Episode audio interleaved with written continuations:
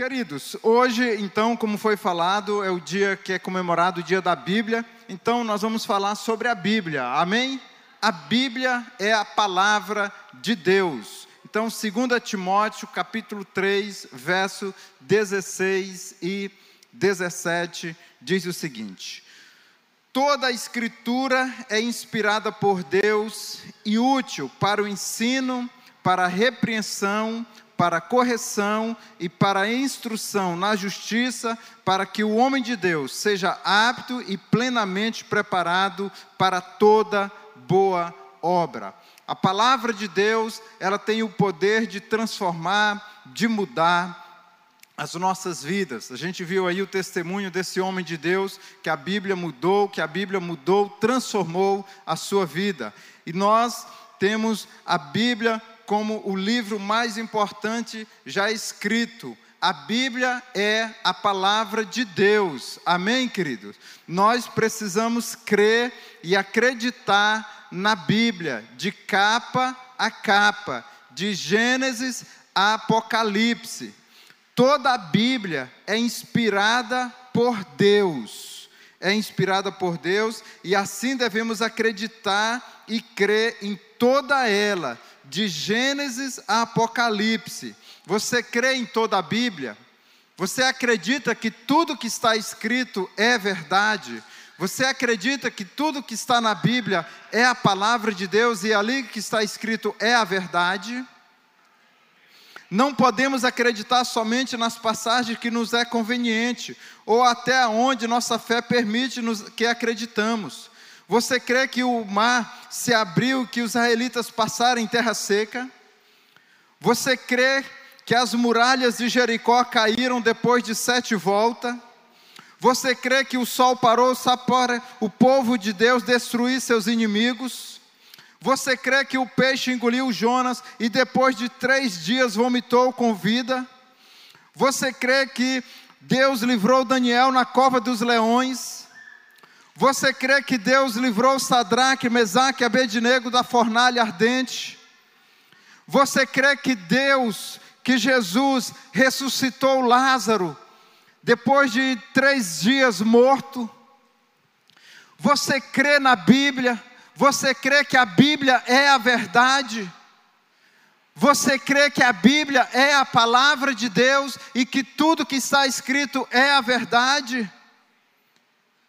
Você crê ou não crê? Ou você está em dúvida, você tem algumas coisas ali que traz dúvida para você. Ah, não, ali eu tenho dúvida se isso aqui é verdade ou não. Eu não tenho isso aqui, isso aqui me traz dúvidas. Você tem alguma coisa que traz dúvida para você se é ou não verdade?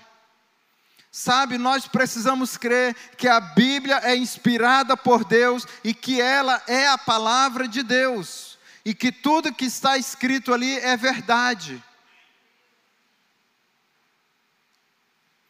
Quando nós estudamos, nós temos é, quando nós estudamos a Bíblia, temos o conhecimento da palavra de Deus e ela clareia o meu caminho por onde ando. Não ando tropeçando nem caindo, como se torna mais fácil andar quando se tem uma lâmpada iluminando o meu caminho, onde possa ver qualquer obstáculo, qualquer pedra, qualquer dificuldade. Assim é a vida cristã, quando temos contato com a palavra de Deus, nossa caminhada com Jesus se torna mais fácil. Sabe, queridos, a Bíblia, quando se tem conhecimento da Bíblia, quando se tem contato com a Bíblia, se torna mais fácil a caminhada, a jornada cristã. Quando nós temos contato com a Bíblia, se torna mais fácil a caminhada, porque se torna mais fácil caminhar.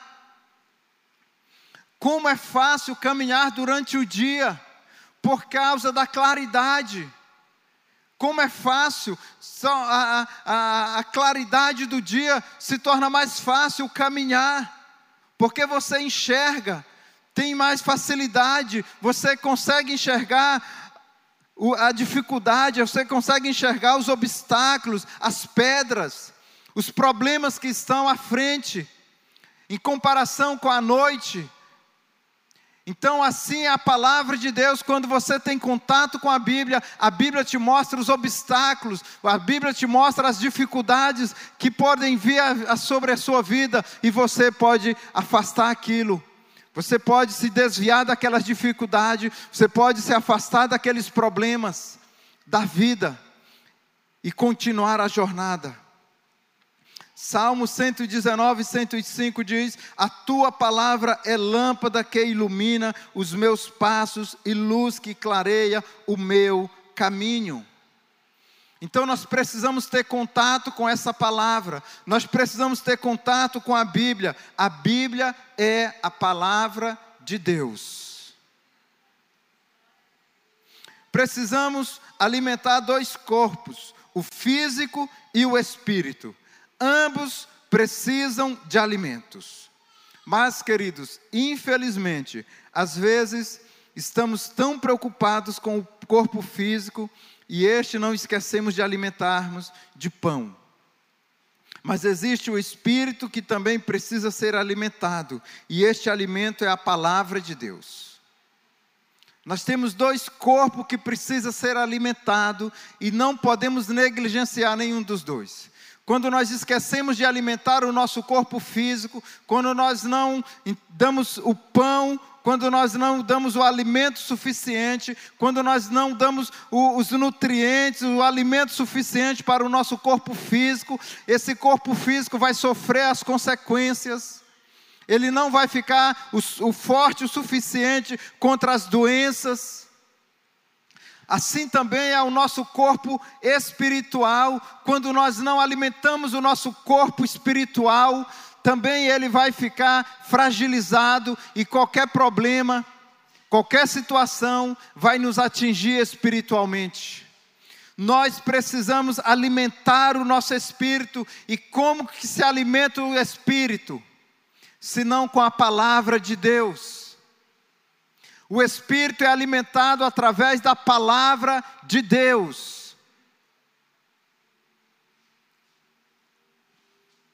Nós precisamos voltarmos para a palavra de Deus. Mateus, no capítulo 4, no versículo 4, diz o seguinte: Jesus respondeu: Está escrito: nem só de pão viverá o homem, mas de toda palavra que procede da boca de Deus.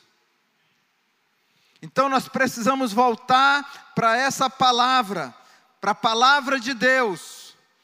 Nós precisamos entender isso, que não só de alimento físico nós nos alimentamos, nós nos alimentamos também do alimento espiritual, das coisas espirituais. Nós temos um espírito que se alimenta das coisas espirituais também. Nós precisamos entender que assim como nós precisamos do alimento diário, todos os dias. Nós precisamos de um café da manhã, nós precisamos de um almoço, nós precisamos de uma janta, nós precisamos entender também que o nosso espírito também precisa ser alimentado diariamente para que nós possamos sobreviver. Eis a razão, eis o motivo, porque muitos de nós estamos fracos e doentes espiritualmente, porque não estamos sendo alimentados. Estamos muitas vezes fortes fisicamente, mas fracos e doentes espiritualmente, porque não estamos, estamos sendo alimentados os nutrientes espirituais não são suficientes. Outra coisa, valorize e alimente o seu espírito.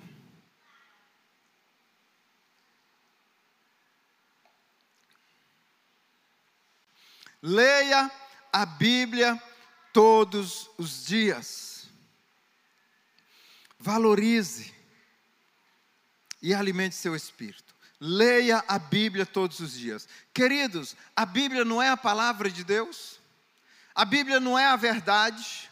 O que está na Bíblia não é a verdade? A Bíblia não, tá, é, não é libertadora, não é transformadora, não muda as nossas vidas, não transforma as nossas vidas. Então, por que que nós não priorizamos tanto essa palavra, essa Bíblia, que tanto transforma, que tanto muda as nossas vidas? Por que que nós negligenciamos tanto essa palavra que muda, que transforma, que liberta? Nós precisamos voltar para essa palavra que muda, que transforma. Ler a Bíblia, ter contato com a Bíblia. O finado Gugu tinha um, uma brincadeira naquele programa dele lá, onde ele chegava na casa do, das pessoas e aí ele apertava uma buzina lá, e aí vamos lá ver se tem o item fulano de tal na sua casa, encontra! E aí a pessoa saía correndo na casa para ele encontrar o item fulano de tal. E se chegasse na sua casa para encontrar a Bíblia agora, vamos lá, tanto segundo, quanto tempo você ia demorar para encontrar a Bíblia na sua casa? Onde está a Bíblia na sua casa? Cadê a Bíblia? Cadê a Bíblia? Onde está a Bíblia, menino? Menino, eu coloquei a Bíblia aqui, está na estante. Onde está a Bíblia, menino? Está debaixo da cama, menino? Está no sofá. Onde está a Bíblia? Cadê a Bíblia? Está empoeirada. Está com teia de aranha. Ou ela está aberta lá, queridos, Bíblia aberta na estante não tem nenhum valor, não tem nenhum sentido, não tem nenhum valor não espanta nada, nem carapanã. Só atrai poeira.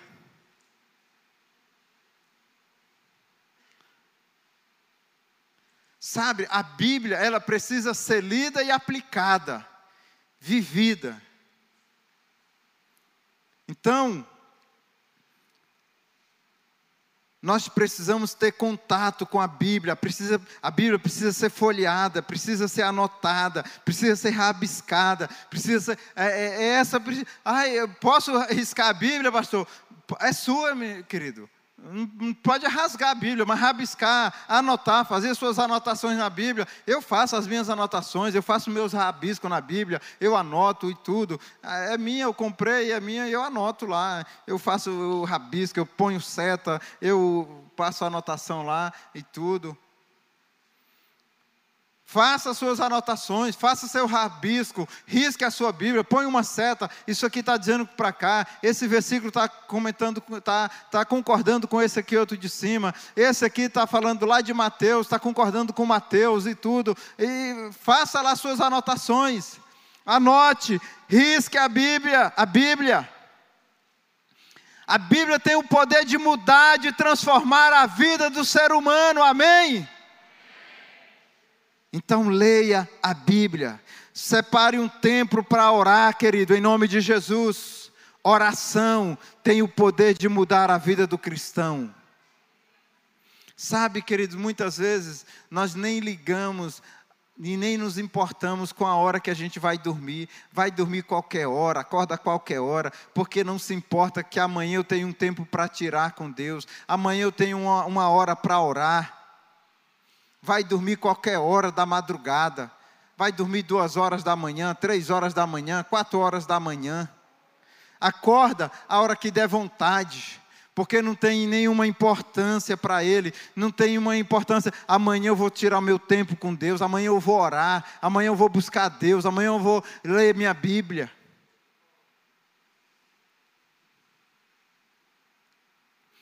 E aí, sabe, e vai vivendo a vida. Entra dia, sai dia, entra noite, sai noite. E aí não separa um tempo, não separa uma hora para orar. É tão importante, faz parte da vida do cristão, mas não separa. E nós não podemos viver a vida cristã assim. Não existe vida cristã sem leitura da Bíblia, sem oração. Não tem como. Cristianismo sem vida de oração é uma, é uma vida vazia. Nós precisamos voltar para o cristianismo autêntico, verdadeiro, uma vida de oração. Amém, queridos? Você está comigo?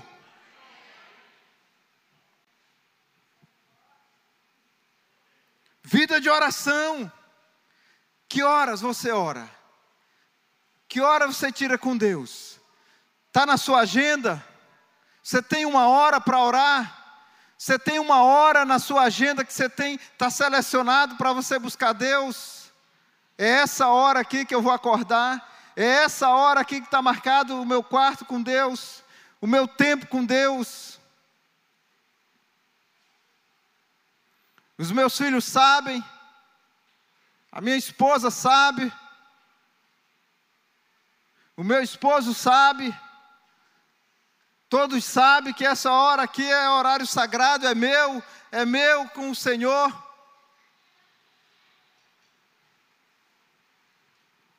É no quarto, é na sala, onde precisa haver relacionamento com aquele lá, com o Pai. Com o Pai. Oração. Valorize e alimente o seu espírito. Adore, leia livros. Eu estou falando para mim também tudo isso. Eu preciso buscar mais. Eu preciso orar mais. Eu preciso estar mais nos pés do Pai. Leia livros. O, o, o ano está acabando. Eu preciso, esse ano, eu, eu, eu confesso, era para mim ter lido mais. Eu poderia ter lido mais. E ano se aproxima. Esse ano que vem eu quero ler mais. No nome de Jesus. Li. Agora, que livros você está lendo? Que esses livros estão acrescentando? Que títulos de livro você está lendo? Está acrescentando na sua vida? Então, até isso é importante. Ah, eu estou lendo, mas está acrescentando? Está fazendo alguma coisa? Está trazendo um resultado? Que títulos são esses livros? Que são importantes. Ouça mensagens. Valorize o seu TSD, valorize o seu tempo com Deus. Está na sua agenda.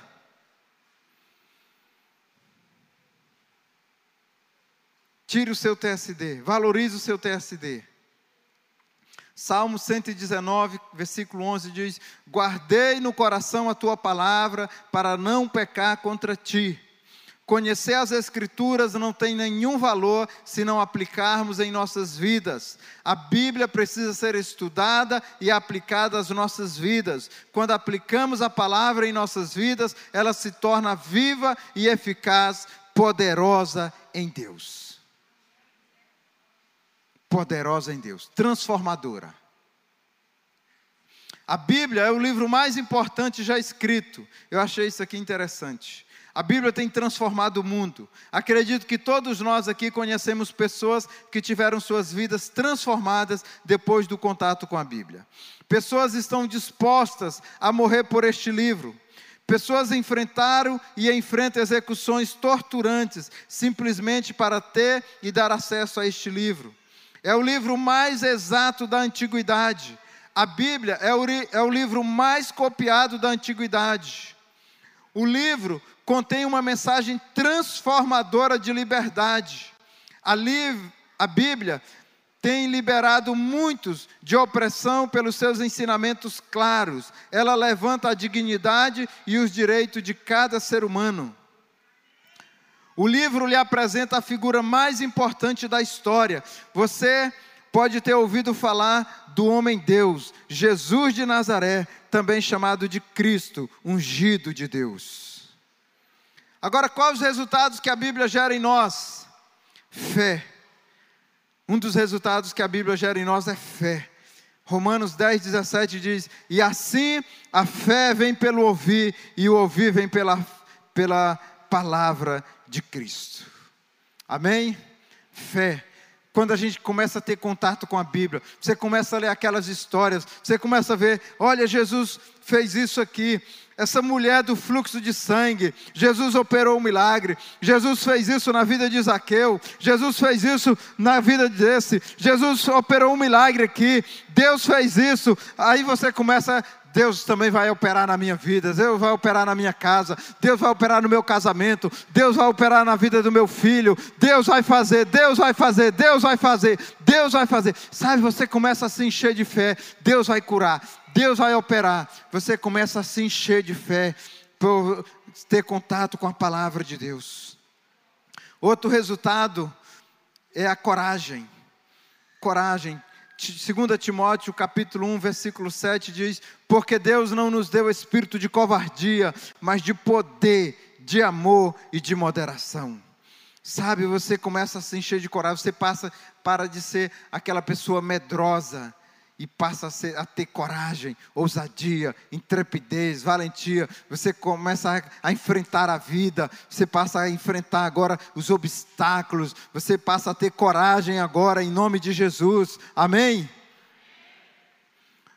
Outro resultado é a sabedoria, a sabedoria que vem do alto, a sabedoria que vem de Deus. Quem quer a sabedoria que vem do alto? A sabedoria que vem de Deus. Aleluia. Provérbios capítulo 2, verso 6 diz: Porque o Senhor dá a sabedoria, e da sua boca vem o conhecimento e a inteligência.